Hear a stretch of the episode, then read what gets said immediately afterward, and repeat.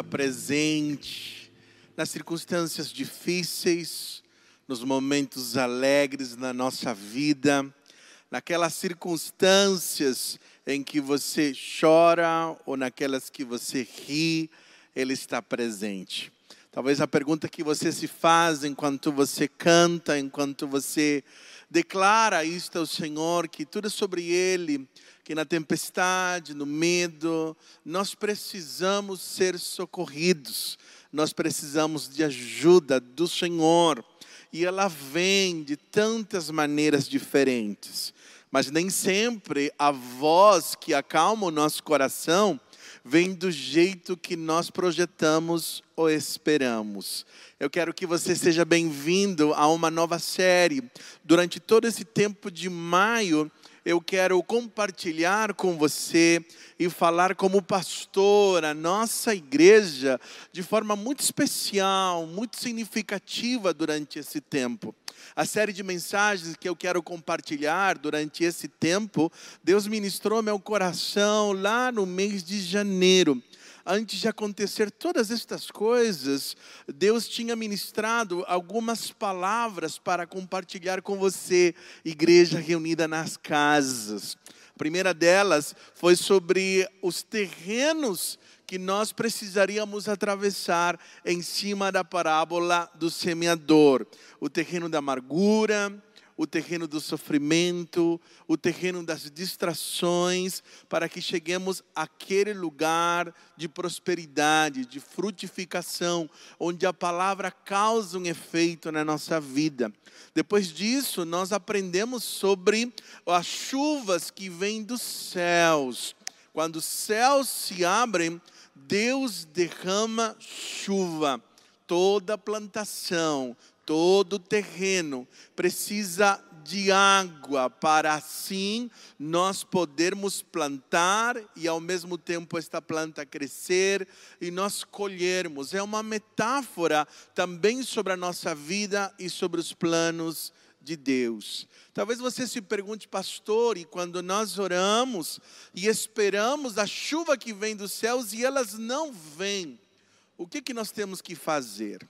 Eu tenho partilhado com vocês, desde o início que eu, quando cheguei aqui na igreja, foi a primeira palavra pastoral a cada um de vocês. Alguns podem se lembrar, mas eu disse que há momentos na nossa vida que parece que nós estamos bem no fundo de um poço e a única visão que nós temos é olhar para os céus, clamamos por ajuda e a voz que vem de Deus, por vezes, é uma voz dizendo: cave mais um pouco.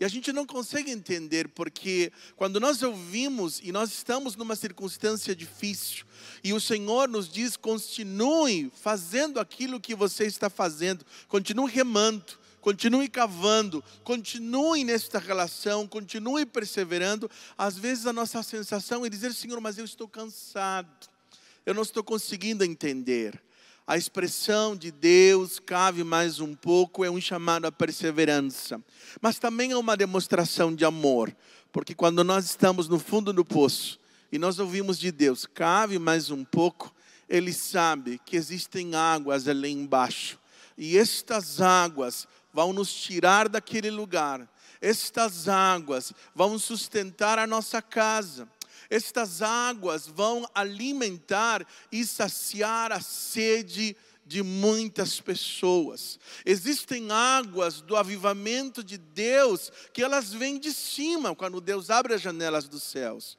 Mas eu quero que você saiba que existem águas do avivamento que também vêm de baixo e elas são alcançadas pela perseverança em plantações, no meio da seca, existe também uma responsabilidade humana. A isto eu quero chamar do valor da perseverança.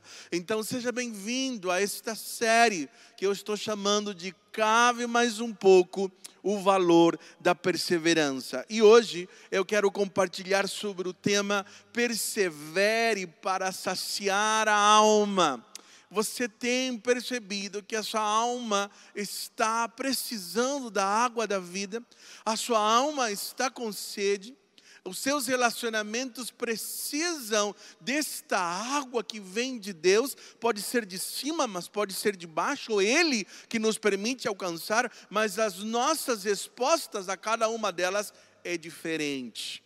Hoje eu quero convidar você a ler um texto que nós vamos estar tendo como base durante esses cinco encontros, estes cinco domingos. E eu quero começar a meditar sobre um personagem da Bíblia.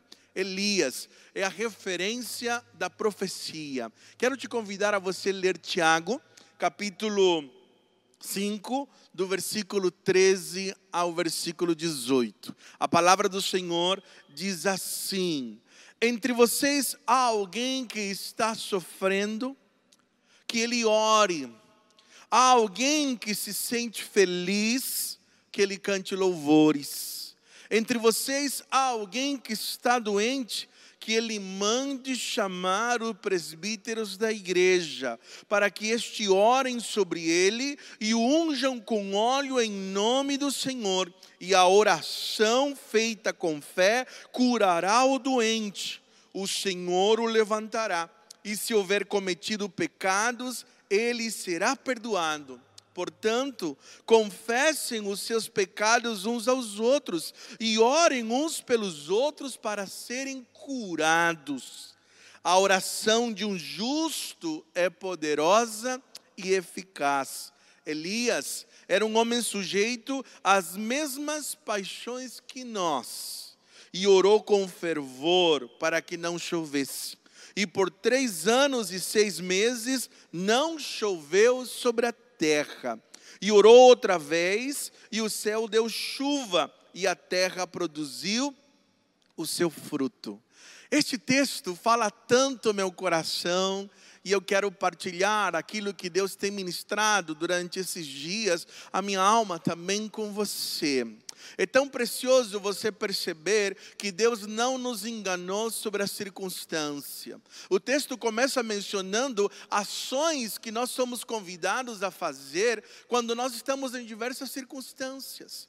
O texto nos apresenta que um cristão, uma pessoa temente a Deus, ela passa assim por sofrimentos, queridos. E a Bíblia está dizendo que se você está triste, você está sofrendo, então faça oração. A Bíblia também fala que nós vivemos alegria, e quando nós estamos alegres, nós cantamos e expressamos. Eu não preciso nem conter a minha tristeza e nem também conter a minha alegria, eu preciso expressá-las. Mas ela também fala de doenças, ela fala de situações que nos abatem, atingem o nosso corpo atingem o nosso ser, e ali ele vai dizer: se alguém está doente, chame os presbíteros, outras versões dizem os anciãos, outras versões dizem os líderes da igreja. Eu quero que você preste atenção à primeira verdade sobre circunstâncias difíceis para você. A Bíblia diz que eu, quando estou sobre aflição, preciso chamar. Não espere que as pessoas adivinhem. Não espere que, se você está doente, alguém descubra que você está doente e precisando. A Bíblia está dizendo que é responsabilidade sua e minha, quando nós não estamos bem, de chamar e buscar ajuda.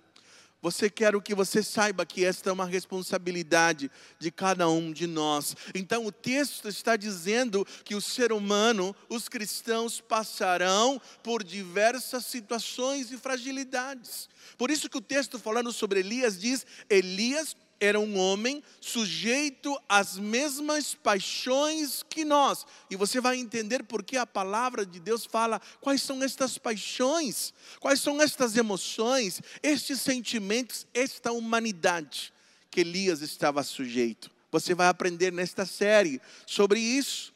Então, eu posso viver sim uma vida significativa, mesmo tendo fragilidades humanas a prática da oração está diretamente relacionada a um tipo de qualidade de vida que eu posso ter em circunstâncias difíceis. Porque esse texto fala sobre oração. Começa falando sobre oração quando nós estamos sofrendo e usa o, a ilustração, uma comparação, um modelo de como nós podemos orar. Nas fragilidades humanas, a oração é aquela que faz toda a diferença na nossa vida. Sabe por quê? Porque se você negligencia a vida de oração, a amargura toma conta do seu coração, a murmuração toma conta do seu coração, a negligência da oração abre portas para a amargura e também para a murmuração. E a murmuração, ela é o louvor do inferno, ela destrói os relacionamentos, as pessoas, as nossas circunstâncias, ela deixa o nosso terreno mais seco, mais árido, sem vida. É a oração que Deus nos chama para lidar nos dias de dificuldade. Toda pessoa, querido, precisa ter as suas necessidades supridas, sejam elas físicas, emocionais, de relacionamentos, e o texto vai dizer: nós vamos atravessar momentos diversos, e para cada um deles, o texto vai dizer: tem um caminho para isso. No sofrimento, na tristeza, ore. No momento de alegria, cante. No momento de adoecimento, chame pessoas para orarem por você. É isto que a palavra de Deus está dizendo. Eu quero te dizer que toda escassez revela, de certa maneira, uma raiz mal resolvida em nossa espiritualidade. Toda escassez ou toda falta revela as raízes espirituais que elas precisam ser tratadas biblicamente correta. Então, se sua alma está em sequidão, se você percebe que há necessidade de vida, se você percebe que o seu terreno precisa de água, precisa de chuva e elas não vêm pelos céus, então eu quero te dizer, Deus também nos convida a continuar cavando, a continuar buscando, e a isto eu quero chamar de perseverança.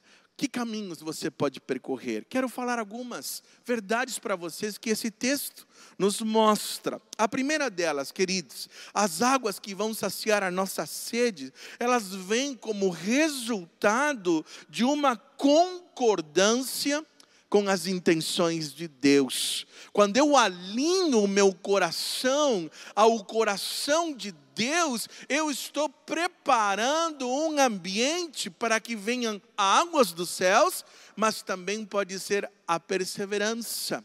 Porque a palavra de Deus, Jesus falou tantas coisas sobre a perseverança para não desanimar, e uma delas que ele disse sobre perseverar e não desanimar é sobre oração é na oração que eu alinho meu coração com Deus. Não basta só orar, eu preciso orar conforme Deus diz que eu devo orar na Sua palavra. E aí eu estou chamando de concordância. Olha o que vai dizer o versículo, 5, o versículo 16 do capítulo 5 que nós lemos. Portanto, confessem os seus pecados uns aos outros e orem uns pelos outros para serem curados. A oração de um justo é poderosa e eficaz. O que é confessar pecados? É concordar com Deus, concordar com a lei de Deus. Eu quebrei a lei de Deus, eu quebrei as ordenanças do Senhor, eu não alinhei as minhas ações às motivações do Senhor, eu estou numa linha completamente distante de Deus, e quando eu confesso, eu estou reconhecendo, eu estou alinhando minha mente, meu coração, minhas emoções, meu caminhar com com a concordância de Deus, e quando eu faço isto, algo diferente acontece na minha vida. Avivamento, queridos, nada mais é do que trazer a vida de Deus de volta. Aí eu quero te dizer: não é o mundo que precisa de avivamento, é a igreja de Jesus que precisa de avivamento. Só pode ser avivado quem já teve vida. Por isso que avivamento é trazer a vida de volta para aquele que teve vida. Eu e você muitas vezes perdemos sim a vida de Deus, o pulsar de Deus, o cheiro de Deus sabe, aquelas batidas do coração de Deus, perdemos muitas vezes, pela religiosidade, pelo pecado, pela distração, nós perdemos a alegria da salvação, como diz a palavra de Deus em Salmo 51, expressando Davi sobre as suas emoções e sentimentos.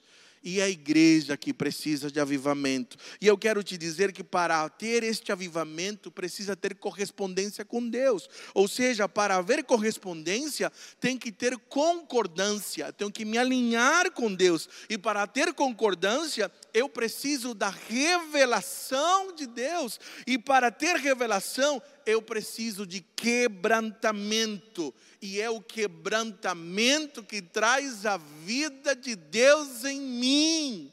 Por isso que eu quero que você guarde este esquema. Olha, a essência de uma oração, ela começa assim, ela começa com quebrantamento. É ali, por isso que está falando da confissão. Não tem como alguém confessar, alguém ser curado, se não for pelo caminho do quebrantamento pelo caminho da humildade, pelo caminho da rendição. E logo em seguida você precisa da revelação. A revelação é o que Deus está dizendo, é a palavra de Deus. É, não tem como uma oração ser poderosa se não for baseada naquilo que Deus diz. Além da revelação, eu tenho que concordar, eu tenho que alinhar o meu coração com as intenções de Deus. Quando um coração quando uma vida, quando uma família, quando uma nação, quando uma igreja alinha o seu coração com o coração de Deus, isto prepara o caminho para o avivamento. Esta era a mensagem de João Batista: preparar o caminho. Por isso que ele dizia: arrependam-se. E quando as pessoas se alinhavam com as intenções de Deus, Ele preparou o caminho para que o Espírito Santo viesse e eles fossem batizados pelo Espírito Santo de Deus. A igreja de Jesus, as pessoas, elas precisam percorrer o caminho do quebrantamento, reconhecer a revelação, concordar e depois se corresponder com Deus, ou seja, se relacionar com Deus. E é dentro desta relação fora de religiosidade, real, pessoal, prática, então aí você tem a vida de Deus. Por isso que o ponto central é a concordância na oração. Estar nesta relação com Deus. Concordância é o aspecto prático de uma vida que se reconciliou com Deus. É a concordância. Se eu me reconciliei com Deus, eu alinho minha mente, meu coração, o meu caminhar às intenções de Deus. Por exemplo, a salvação é você concordar com o sacrifício de Jesus. Fé é você concordar com a palavra de Deus. Propósito de vida é você concordar com a vontade de Deus. Unidade é você concordar com o que Deus está fazendo junto com outras pessoas. Isto é a unidade. E perseverança é você concordar com o tratamento e o plano de Deus. Vou repetir de novo. Perseverança é você concordar com o tratamento e com o plano de Deus. Por isso que o oposto de, da perseverança é a murmuração. Quem murmura não está em acordo. Quem murmura não concorda. Por isso que toda murmuração é sempre um pacto com a derrota um pacto com o fracasso. Por isso que quando você ouvir de Deus, cabe mais um pouco a sua tendência humana e dizer: Senhor, não, eu estou cansado. E você vai ouvir de Deus, cabe mais um pouco, não porque Ele quer judiar de você, não porque Ele não está olhando para você, mas porque lá no fundo tem águas, as águas que vão saciar a nossa vida, as águas do avivamento vêm de cima, mas elas também vêm de baixo, e estas águas são adquiridas pela perseverança na oração, orar poderosamente e eficaz e concordar com as intenções de Deus. Transforme os seus lábios de murmurarem, de se queixarem do louvor do inferno pelo louvor que vem de Deus, que vem dos altos céus. Persevere, não desista. Persevere em quê, pastor? Na revelação que Deus tem falado para você e para mim, porque Deus tem revelado as suas intenções. Ele tem nos preparado para esse momento. Ele tem ministrado o nosso coração para esse momento. Agora você tem que alinhar os seus ouvidos à revelação que Deus tem ministrado ao teu coração. E quando você alinha teu coração com estas intenções, a sua alma se renova, a alma se sacia, o teu coração se enche, mesmo que a tempestade ao redor continue a mesma, mas a tempestade interna, que é pior do que a externa, ela será acalmada, porque antes de Jesus acalmar tempestades externas, ele precisa acalmar as tempestades internas da nossa alma. Você pode reconhecer a presença de Jesus, Ele continua sendo essa voz que acalma tempestades. Nada adianta as tempestades externas ficarem, cessarem, mas aqui dentro a sua alma continua com sede. É esta sede que Jesus quer acalmar no seu coração. Em segundo lugar, eu vou encontrar as águas que saciam, ela requer que discernimento profético do momento que envolve nossas vidas. Encontrar as águas que saciam requer discernimento profético do momento que envolve nossas vidas. Olha o que vai dizer o texto. A parte B do versículo 16 até o versículo 18 diz assim: A oração de um justo é poderosa e eficaz. Elias era um homem sujeito às mesmas paixões que nós e orou com fervor para que não chovesse. Por três anos e seis meses não choveu sobre a terra. E orou outra vez e o céu deu chuva e a terra produziu o seu fruto. É interessante nesse texto porque quando nós lemos Tiago, nós temos a impressão de que Elias orou porque ele quis. Eu quero te dizer que Elias não orou para que não chovesse porque ele escolheu orar dessa maneira. Não. É porque Deus estava orientando ele. E por que Elias orou para não chover? Por que, que ele cometeu, talvez, esta crueldade, como alguns poderiam ter imaginado? Por que, que ele exerceu uma oração contrária, talvez, do que muitos gostariam? Ele orou para que não chovesse. Você já imaginou três anos e meio sem chuva? Três anos e meio de seca? três anos e meio de escassez, três anos e meio de Elias estar com uma fama de alguém que estava fazendo talvez dano, entre aspas, ao povo. Eu quero te dizer que Elias fez orações que Deus queria que ele fizesse. E ele precisou exercer um discernimento profético. O que, que significa este discernimento profético? É compreender o que Deus está por fazer ao seu redor, é mais importante do que dizer a Ele o que você quer fazer. Deus não está interessado em si se você vai fazer orações pelas coisas que você quer fazer. Ele, na verdade, está buscando pessoas que entendam o que ele está por fazer. Este é o discernimento profético. Elias fez orações a partir de avaliar uma circunstância. Por quê? Porque tinha propósitos nas orações deles. Deus tem ministrado na nossa igreja desde novembro do ano passado, quando nós pregávamos, quando o povo estava no meio das muralhas. O Senhor ministrou no nosso coração de que 2020 seria um ano de ajuste, seria um ano de dificuldades, seriam anos que não seriam favoráveis, e eu lembro dizendo para vocês, eu gostaria de chegar aqui e dizer que seria um ano da prosperidade, da conquista, da multiplicação. Mas não é esta a direção que Deus colocou para nós. Ao mesmo tempo, pode ser circunstancialmente difícil, mas espiritualmente abençoador, porque o discernimento profético aponta o caminho da cura de Deus.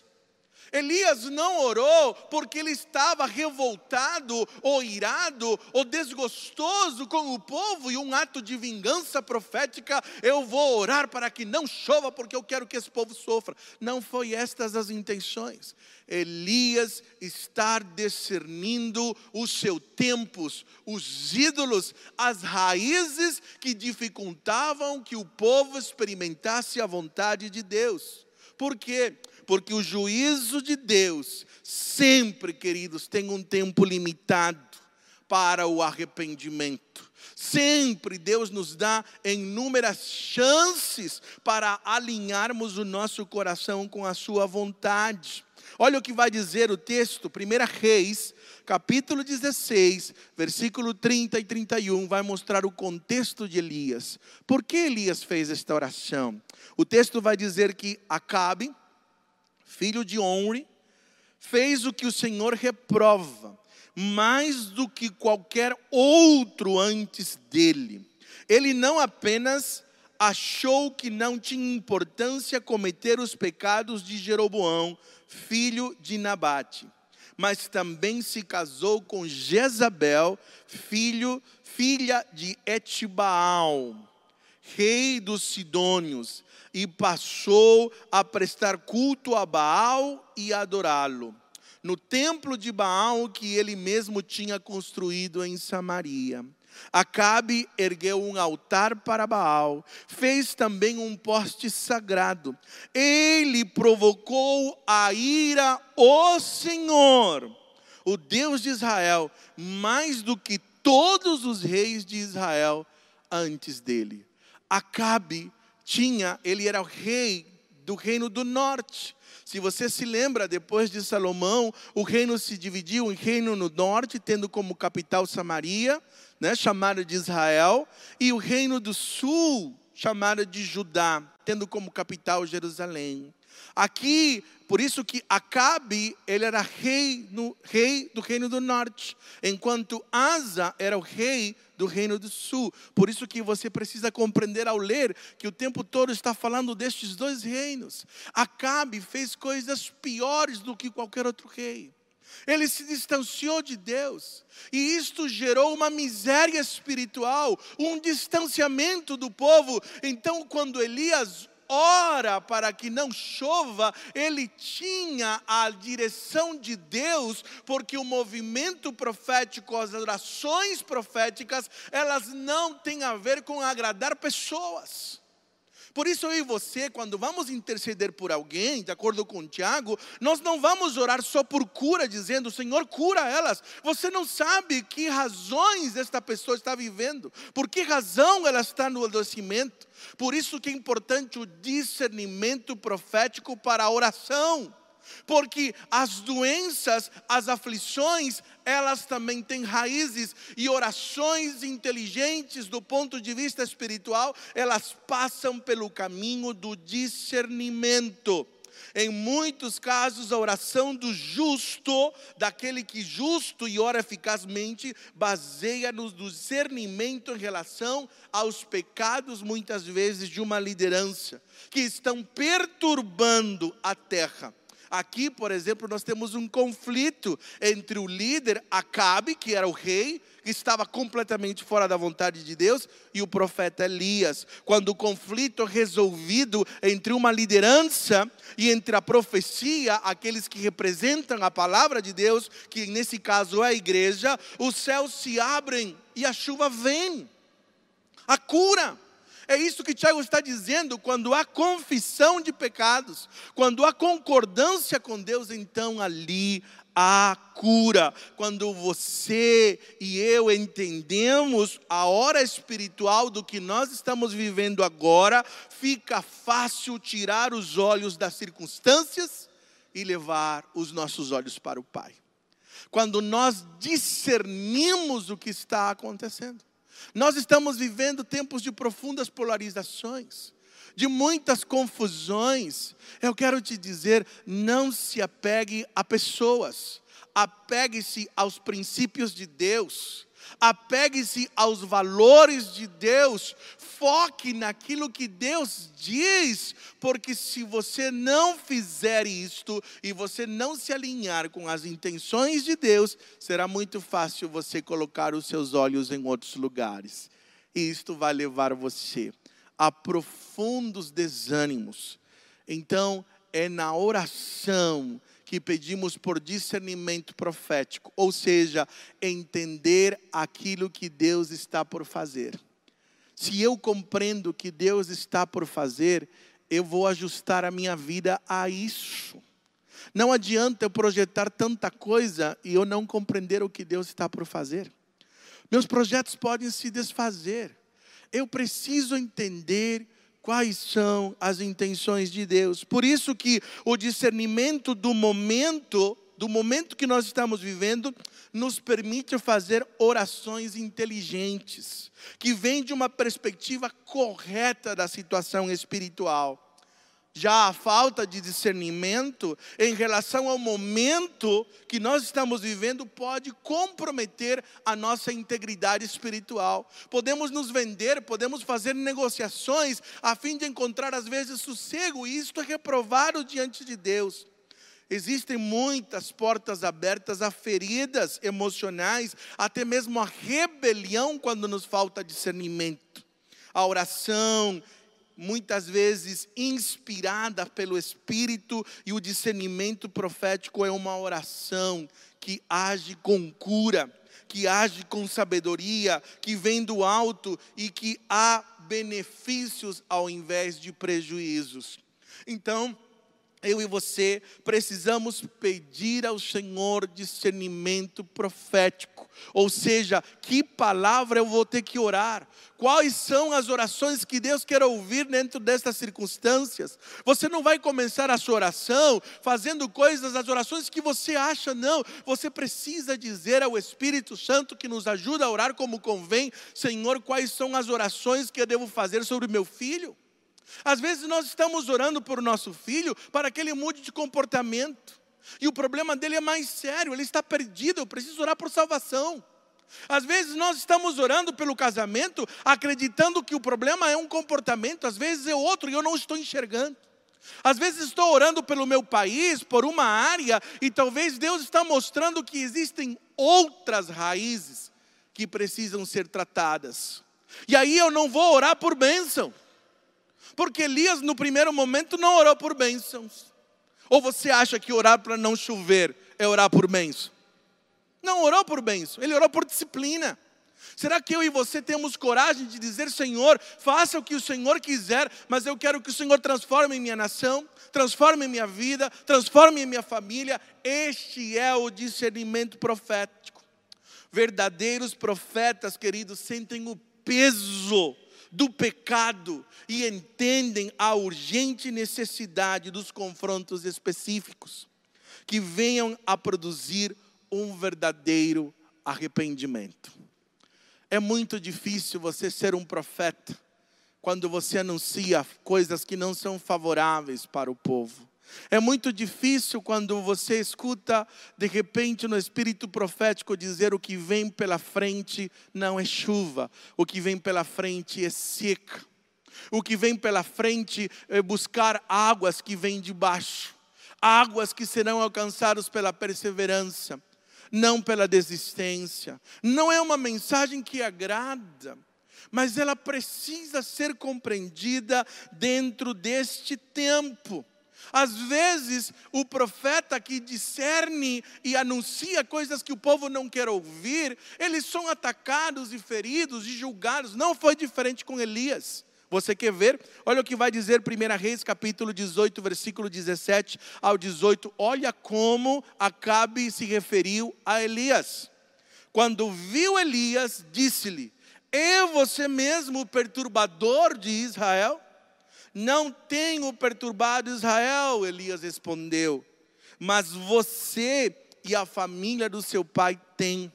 Vocês abandonaram os mandamentos do Senhor e seguiram os balins.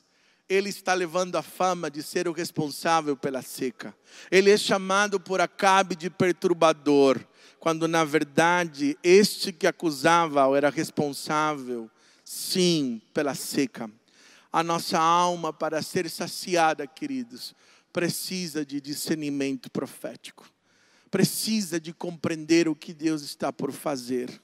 Não adianta os teus planos, os teus desejos, as tuas intenções. Eu e você precisamos orar por discernimento, para fazer orações que de verdade Deus quer ouvir. Esta é a oração do justo e eficaz. Aliás, a oração do justo que é poderosa e eficaz. Portanto, ali, quando nós vemos Tiago, sim, é orar com fé, mas a oração com fé é aquela que é baseada na palavra, nas intenções de Deus, mas que compreende qual é a vontade de Deus. Em terceiro lugar, se em quebra de padrões tóxicos, nossa vida vai ser sempre de escassez. Repara o que vai dizer o texto em Tiago capítulo 5, o versículo 16, a parte B, diz assim: A oração de um justo é poderosa e eficaz. A oração de um justo. Você pode talvez se perguntar, dizer assim, pastor, mas não há nenhum justo. A Bíblia diz que todos somos pecadores, é verdade. Mas eu quero te dizer que este texto dá sim ênfase ao caráter daquele que ora. É verdade que todos nós pecamos. Agora, a oração, ela não é apenas o que nós pedimos para Deus, mas também como correspondemos aos seus mandamentos e conselhos. Se eu continuo repetindo, vivendo padrões tóxicos de repetição, se toda sexta-feira eu cometo o mesmo pecado, se eu estou o tempo todo caindo nas mesmas coisas, a minha vida de oração não será eficaz porque a Bíblia sim vai apontar para nós que faz toda a diferença o caráter de uma pessoa em todos os aspectos espirituais. A presença de Jesus era suficiente para expulsar demônios. Os filhos de Coré, lá em Atos, quando eles tentaram expulsar demônios em nome de Jesus, que um Paulo pregava, os próprios demônios disseram: Eu que eu sei quem é quem é Jesus, eu sei quem é Paulo, mas vocês quem são? Eu quero dizer para você que o avivamento não é fruto apenas do que nós fazemos para Deus, mas é também fruto de que nós somos diante dEle. O nosso caráter, ele sim tem força no mundo espiritual. A quebra de padrões é o requisito de Deus quando ele manda sobre nós, muitas vezes, a escassez a ausência de chuvas. Deus quer alinhar o nosso coração, mas também a nossa vida, a maneira como nós vivemos interior e exteriormente, Ele quer transformar. Irmãos, Deus não espera que eu e você sejamos talvez perfeitos, mas Ele espera que nós sejamos coerentes eu quero te dizer que existe uma diferença entre perfeccionismo e coerência. O perfeccionismo e a coerência ela levam a destinos completamente opostos. Por exemplo, o, o perfeccionismo exalta o mérito pessoal e conduz ao orgulho, ao legalismo, à justiça própria, é um controle, um desejo de controlar. Já a coerência assegura a dependência de Deus e nos conduz pela estrada da integridade e da santidade. Eu quero dizer para você que não existe obediência sem perseverança e não existe perseverança sem obediência. A obediência está ligada à audição espiritual, a ouvir quais são as intenções de Deus.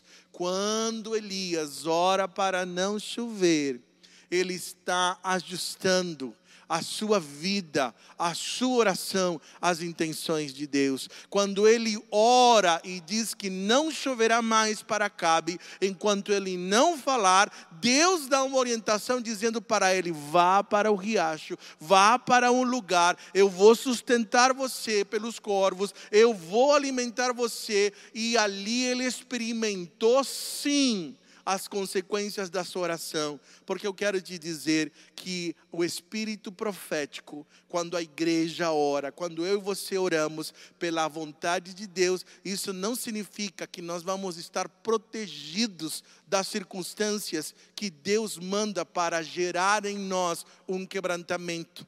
Para alinhar o nosso coração, nós também vivemos as consequências daquilo que nós estamos orando. Sabe por quê? Porque nós vivemos em relacionamento. Aquilo que está acontecendo nos nossos dias não está afetando apenas a igreja, está afetando o mundo. Depois do coronavírus, não somente a igreja será diferente, mas o mundo será distinto. Agora a pergunta é: será que nós estamos alinhando o nosso coração, a nossa vida, a nossa família, a nossa casa, às intenções de Deus? Será que nós estamos quebrando os nossos comportamentos tóxicos ou estamos dando um jeitinhos para continuar com os mesmos erros? Com as mesmas atividades, com o mesmo agito interno da nossa alma. Porque talvez nós paramos atividades, mas a nossa alma continua agitada. E quando a nossa alma continua agitada, revela que nós continuamos alimentando padrões tóxicos. E são estas coisas que Deus quer transformar em nós. E isto, sabe o que, é que vai nos dar? É ouvir a voz do Senhor. No meio de tantas vozes, você precisa inclinar os seus ouvidos para ouvir a voz de Deus. Os seus ouvidos estão treinados para ouvir quem? É essa voz que você vai ouvir.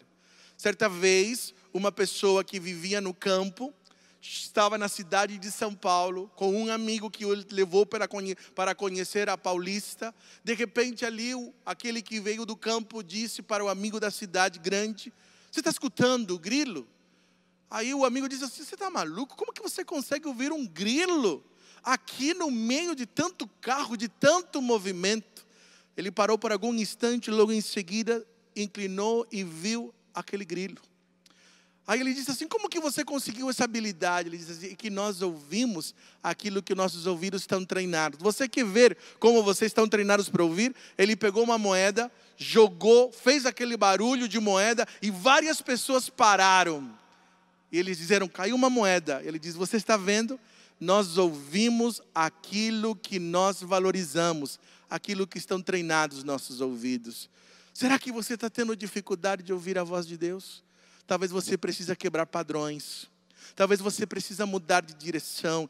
Esta é a vontade de Deus para nossas vidas. Alinhe os seus ouvidos, quebre os seus padrões tóxicos, pare com essas repetições, volte-se para o Senhor, arrependa-se, mude de direção. Este é o chamado de Deus para a nossa vida. Em quarto lugar, sem perseverança, a vida se torna rasa a vida não aprofunda. Nós precisamos cavar mais um pouco, porque é pela perseverança que nós temos maturidade.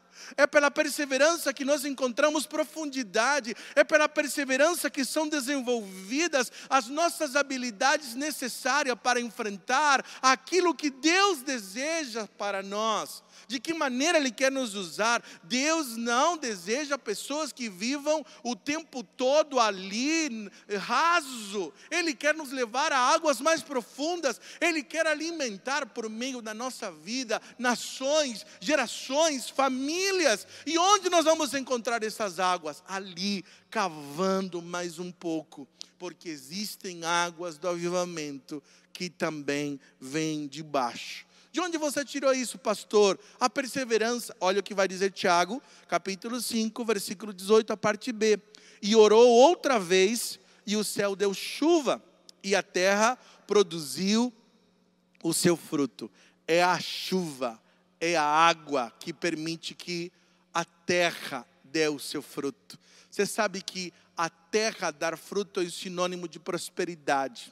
não é mais de escassez, é de abundância, é de alimento, é de suprir necessidades. Agora, onde você encontra perseverança nesse texto? Eu quero te dizer que o propósito de Deus em toda seca é gerar fome e sede de justiça em uma sociedade que muitas vezes está em decadência moral em decadência social, em decadência espiritual. A seca, ela vai despertar não apenas fome da água física, da H2O, ela vai despertar também em nós sede das coisas que nós precisamos desejar. Deus está convidando pessoas a terem outro tipo de desejos outro tipo de fome, outro tipo de sede. Ele faz isso no meio da seca. Por isso que Deus pediu para Elias orar para não chover. Elias precisou, queridos, orar sete vezes até que a tempestade de Deus chegasse. Ele não orou apenas uma vez. Quando você lê Tiago, você tem a impressão que Elias foi lá, fez uma oraçãozinha e logo choveu. Não foi assim. Ele orou sete vezes, ele perseverou no clamor, ele insistiu. A oração do justo destranca os céus e o refrigério chega. Eu e você estamos sendo convidados a orar, e sabe qual é o meu temor? Que nós tenhamos usado outro tipo de atividade para tirar-nos daquilo que Deus está nos convidando a permanência, a vida de oração a persistência na oração nos permite aumentar nossa percepção do mundo espiritual, das nossas circunstâncias e das intenções de Deus. Este discernimento nos leva a fazer uma grande diferença. A oração, ela amplia as nossas percepções espirituais. A minha mente se volta para as coisas de Deus. As, os meus sentimentos passam a ser o sentimento e os desejos de Deus. Os meus valores são trocados porque algo acontece na minha alma que eu passo a alinhar-me aos valores de Deus. A oração é esta respiração da alma. Por isso que a oração do justo é poderosa e eficaz. Deus está chamando a sua igreja a orar de maneira diferente. Em quinto e último lugar, sim, a vida de Deus, a vida de qualquer pessoa é seca, é árida, é sem vida. Eu não sei se você que está me ouvindo reconhece que a sua alma tem precisado de vida. Eu não sei se você olha para a sua casa e você percebe que na tua casa está precisando da água da vida. Eu não sei se de repente no casamento você está olhando dizendo eu preciso dessa vida, pastor. Eu preciso, olha que coisa poderosa que vai dizer Tiago capítulo 5, versículo 19 ao 20. Meus irmãos, se algum de vocês se desviar da verdade e alguém o trouxer de volta, lembre-se disso quem converte um pecador do erro e do seu caminho, salvará a vida dessa pessoa e fará que muitíssimos pecados sejam perdoados. Olha que bênção extraordinária. Deus quer derramar essa água para levar esta água para saciar a sede de muitas pessoas. Quando o meu coração se alinha com o coração de Deus, eu também sou um instrumento de levar outras pessoas ao arrependimento, à confissão, e quando alguém conduz alguém ao arrependimento, cobre multidões de pecados. O que a Bíblia está dizendo que às vezes a oração do justo, aquele que ora para não chover, ele também vai trazer e vai proporcionar a possibilidade de pessoas buscarem o Senhor. Nós estamos precisando de Deus, da água da vida. Nós estamos precisando de avivamento. E você pode estar dizendo, pastor, mas a igreja de Jesus, ela cresceu tanto no Brasil. Eu quero te dizer, existe avivamento nas igrejas, no templo. Mas eu não sei se tem avivamento nas nossas casas, dentro do nosso lar, na vida conjugal, nos filhos. Eu tenho para mim que Deus quer levar o avivamento que está nos templos para que ele seja real também nas nossas casas. A nossa casa precisa de cura. A nossa casa precisa de transformação. Os nossos filhos precisam de restauração. O casamento precisa, a família, ele quer nos levar às intenções perfeitas do coração de Deus. Deus está nos chamando para isso. Hoje é tempo de ceia. Hoje, quando nós olhamos para a palavra sobre este momento, nós somos convidados a examinar-nos, nós somos convidados a olhar para a nossa vida, a maneira como nós estamos. Talvez ali mesmo de você está, você pode dizer assim, pastor, eu tenho precisado dessa cura. Eu sou essa pessoa que precisa confessar os seus pecados. Eu sou aquela pessoa que está triste. Eu sou aquela pessoa que está adoecida. Eu sou aquela pessoa que não tem esperança. Eu preciso disso. Esse é o momento de Deus te chamando, te convidando. Antes de você participar da ceia, talvez com alguém, ou você mesmo sozinha, você está em comunhão conosco neste momento. Você vai tomar, antes de você tomar os elementos, você vai olhar para dentro do teu coração. E eu quero convidar você a responder a esta mensagem fazendo uma única oração, dizendo: Jesus, quais são as orações que o Senhor quer ouvir de mim, sobre minha vida, sobre minha casa, sobre minha igreja, sobre o meu país. Estas orações, elas são orações que a Bíblia vai chamar de poderosa e eficaz. A oração é poderosa porque nós concordamos com Deus. É isto que o Senhor está nos convidando. Eu quero que ali mesmo onde você estiver, se você está deitado, senta por um momento, coloque-se numa posição. Se você está fazendo alguma coisa, para por algum momento. Eleva seus pensamentos ao Senhor. Se você de repente está quieto, há alguma bagunça, peça para todo mundo dizer: "Vamos orar nesse momento. Eu quero orar, eu quero me concentrar, eu preciso derramar o meu coração. Feche seus olhos. Talvez se você está perto perto de alguém, dê a mão para essa pessoa. Convide dizendo: Você ora comigo. Eu quero orar juntamente com você. Faça esta oração. Junte-se, por favor. Clamemos ao Senhor. Vamos derramar a nossa alma diante dEle. Amado Senhor e Deus, aqui nós estamos reunidos como igreja, nas casas, e o Senhor nos conhece tão bem, o Senhor sabe como nós estamos. Nós não podemos esconder absolutamente nada do Senhor. Há pessoas, ó oh Pai, que nesse instante estão reconhecendo que precisam do teu perdão. Porque tem havido conflitos, brigas, desavenças, rupturas de relacionamento, decepções. E há pessoas aqui que estão dizendo: Senhor, eu reconheço que eu preciso do teu perdão. Há pessoas também que estão abatidas, têm vivido situações dolorosas, às vezes de doenças, de perdas, de decepções. O Senhor sabe a alma de cada um dos meus irmãos que estão orando comigo. Nós queremos derramar o nosso coração diante de Ti e dizer ao Senhor que nós precisamos do Teu perdão. Lava-nos com o Teu sangue, Jesus, e purifica-nos de todo mal. Agora que nós vamos, oh Deus, participar da ceia, nós queremos consagrar os elementos, queremos consagrar cada momento e, oh Deus, queremos participar. Todos aqueles, Senhor, em plena comunhão com o Senhor todos aqueles que foram que passaram pelo batismo, que confessaram a sua fé em Jesus, estarão participando desse tempo reconhecendo que Jesus é o Senhor, reconhecendo que nós somos pecadores, mas que nós nos arrependemos. Então, lava-nos com o teu sangue, é o que eu peço, Senhor, em nome do Senhor Jesus Cristo. Aleluia. Amém e amém. Eu...